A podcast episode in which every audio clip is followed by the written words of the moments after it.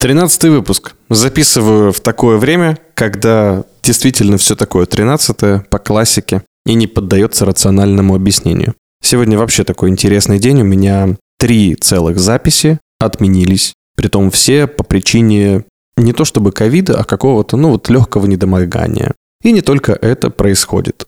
Такой насыщенный день. Наверное, любой астролог, который спросит у меня, а что же это было за дата, расскажет миллион версий, но сегодня мы не про это. Сегодня мы поговорим про то, кому и как можно доверять в творческой среде. Это очень интересная тема, с которой я регулярно сталкиваюсь, когда работаю со всевозможными проектами, организую мероприятия или просто попадаюсь в какие-то партнерские отношения. Я сам по себе человек творческий, поэтому у меня есть свои, естественно, гуси и тараканы, которые между собой враждуют в голове, периодически смещая мне фокус внимания непонятно куда. Само собой, что я стараюсь выполнять свои обязательства добросовестно, но, например, у меня лично, лично у меня в голове, чтобы понять вообще, кто вам будет рассказывать про правильность или уж не знаю, про какие-то советы давать. Лично у меня в голове есть приоритет на выполнение задачи. То есть не закончить вовремя, а сделать до конца. Я тот человек, который, если чуть-чуть не успел, посидит еще немножко. Ну, в смысле, еще часик. Закончит все окончательно. И только после этого совершенно спокойно пойдет домой. Вот в этом отношении все очень сложно. А если у тебя день состоит из таких нескольких дел, то ты засиделся в одном месте, потом в другом месте, потом в третьем. Ну, в общем, как-то так съезжает график. Понятное дело, что в некоторых э, взаимоотношениях, в некоторых договоренностях это просто недопустимая ситуация. И, само собой, приходится подстраиваться. Но это только одна часть, про которую мы сегодня будем разговаривать. Есть и другие моменты. Например, очень часто в творческой среде есть момент нарушения границ. Например, заказываем какого-нибудь, не знаю, аниматора или ведущего или еще кого-нибудь творческого на свое событие, мероприятие. И вместо того, чтобы, как думает заказчик, заниматься своим делом, этот ведущий ходит, что-то у всех спрашивает, со всеми общается, хихикает. Ну и вроде как бы это его работа, но она еще не началась, и, в общем, как-то все это отвлекает и раздражает. Или еще другие примеры, когда, наоборот, не хочет творческий человек, чтобы вмешивались в его работу, это тоже нормально. Просто к этому нужно быть готовым, ко всему тому, что происходит с творческими людьми, нужно просто быть готовым. Я, когда попал в творческую среду, вообще пытался стать программистом. Конечно, я очень старался быть именно техническим специалистом, но творчество проглядывало из всяких разных мест моей жизни. Возможно, я не до конца стал тем, кого называют технарем. Потом все равно сорвался и побежал в театральный институт. Ну, что поделать, вот такая натура. Но какая-то склонность к систематизации данных, она еще осталась.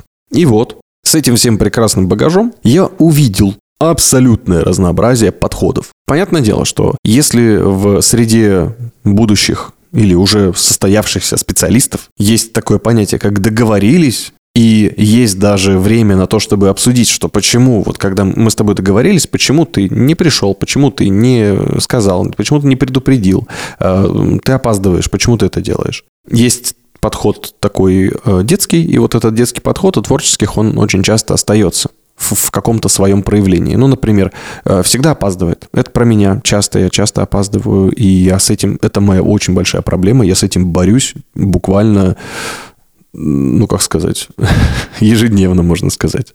Не отпускает меня этот демон. Есть люди, которые э, любят повышать голос, шутить много шуток, очень много разговаривать. И работают вроде бы, и болтают очень сильно много. И так далее, и так далее, и так далее. Сейчас, наверное, слушая все эти наблюдения, кто-то скажет, да это свойственно и обычным людям. Ну, в смысле, не артистам всяким разным. Да, конечно, свойственно. Кто ж спорит-то? Поэтому такое понятие творческий – это вообще часто встречающееся ругательное слово местами, но я, естественно, очень хорошо отношусь к людям, которые занимаются творческими профессиями. И сам тоже принадлежу к таким, надеюсь. А, бывают еще моменты, когда, видя перед собой творческого человека, ты понимаешь, что на него нельзя рассчитывать. Не потому, что он плохой, а потому, что у него вот такая вот деятельность. Например, приглашаешь на конкретную дату, на конкретное время, притом поговорив, согласовав, заранее представив, что за проект человека, знакомого тебе человека, на запись, ну, например, эпизода подкаста. И, естественно, в назначенное время этого человека просто нет. Вы можете даже списаться накануне, и все будет хорошо. И часа через два, через три он тебе напишет «Дружище, извини, забегался, забыл». Здесь, конечно, вопрос приоритетов. Ну, тысячу можно найти объяснений, что вот, инфантильный, неуверенный и трали-вали. Но просто сам факт того, что договорились же. Неважно, насколько плохо, да, там он думает про тебя и твой проект, и неважно, насколько он инфантильный, но вы договорились. А это значит, что по идее должно случиться то, о чем вы договорились. Но такого быть тоже э, не может. Или вот распространенный пример. Человек, который скоро уедет в Москву там или обратно в село к бабушке, не суть важно. Ну, уедет, скорее всего, навсегда. Э, ходит и собирает э, в долг деньги, которые никогда не отдаст потом. Много раз именно почему-то в такой, ну, не в самой адекватной творческой среде, но я это встречал. Тоже забавное проявление. И вообще в плане занимания денег и возвращения, тем более, каких-то долгов, возможно, я просто в других не был коллективах, но именно творческая среда, она меня просто поражает. Люди с креативным складом мышления могут создавать невероятные проекты, события или еще что-то. Но в вопросе финансовом иногда просто взять себе за правило. В долг не давать. Просто тупо не давать в долг. Ну или давать там 100 рублей или 300, или сколько не жалко тебе для того, чтобы э, поддержать человека, не обидеть его и так далее. Вот и все. Потому что бывает такое, я вот недавно столкнулся с ситуацией, что э, один человек с более системным складом ума занял сумму, ну, видимо, какую-то ощутимую э, человеку с несистемным складом ума, и как-то там все пошло через непонятное место, и объяснение, ну, там и ругаться вроде никакого желания не было у обоих, и не прятались они друг от друга. Ну, вот какие-то непонятные там начались переговоры, которые ничем особым не закончились. В итоге один плюнул, второй забыл, и как обычно. В этом отношении мне очень нравилось учиться в театральном институте, потому что прививка от э, давания денег творческим людям, она прививалась старшекурсниками в нашем случае. Они просто ходили и стреляли по 100 рублей.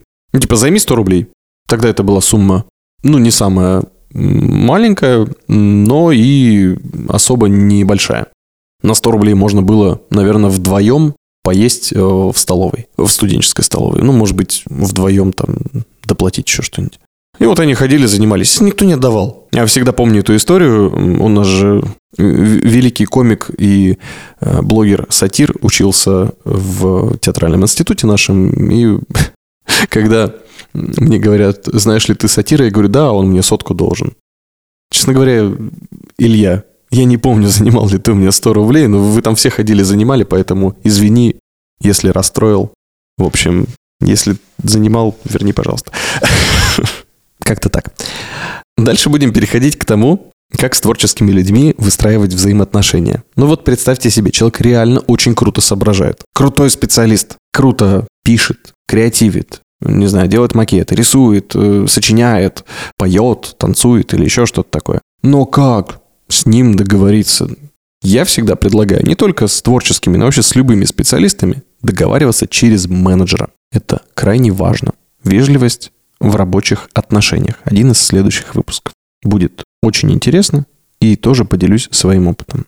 Что еще можно сказать? Общаясь э, с творческим человеком, который что-то должен вам выполнить, Нужно просто помнить о том, что он действительно творческий и может выполнять задачу совершенно не так, как вы себе это можете представить. Даже если вы постараетесь себе представить какой-то очень нестандартный подход, скорее всего, вы будете неправы. А может быть и наоборот. Вроде как креативный и супер-мега-творческий человек берет совершенно простые какие-то, но рабочие инструменты, какие-то свои наработки, очень простые и топорные, но просто ловко ими орудует и получается нужный результат. В таком случае почему бы и нет? И еще из выводов, наверное, стоит отметить, что когда вы договариваетесь о чем-то с творческим человеком, здесь важна зачастую именно эмоциональная составляющая, не системная, не в смысле, что так, мы договорились, вот в этот срок ты ничего не сделал, я там... Это, конечно, сработает. Ну, на один раз, ну вот вы его накажете, в следующий раз, возможно, он сделает все, ну там, допустим, вовремя, да, вот вы, например, про время поругались, давайте так, пример возьмем, нас реальный пример возьмем. Вот вы там сказали, вот, ты запорол сроки на полдня, ты не сдал мне там творческую какую-то там штуку, ты не прав, и вообще тебя вычту из зарплаты. Ну, на следующий раз он, возможно, сделает вовремя. Но потом вот это жестокое отношение и состояние художника обидеть может каждый, оно вам злую шутку с вами сыграет. Поэтому я сторонник того, чтобы с творческими людьми общаться по-творчески. А по-творчески это зачастую означает быть с ними не партнерами, а быть с ними в таких каких-то семейных, наверное, взаимоотношениях. Немножко породительски общаться с ними. Побольше напоминать. И не в смысле, что напоминать с точки зрения вот осталось три минуты, осталось две минуты, где работа. Нет, а буквально иногда даже помогает. Вот у меня осталась привычка. Просто напомните себе. Написать утром того дня, когда вам должны сдать э, творческую работу. Просто написать «Доброе утро, привет, желаю классного продуктивного дня». Все.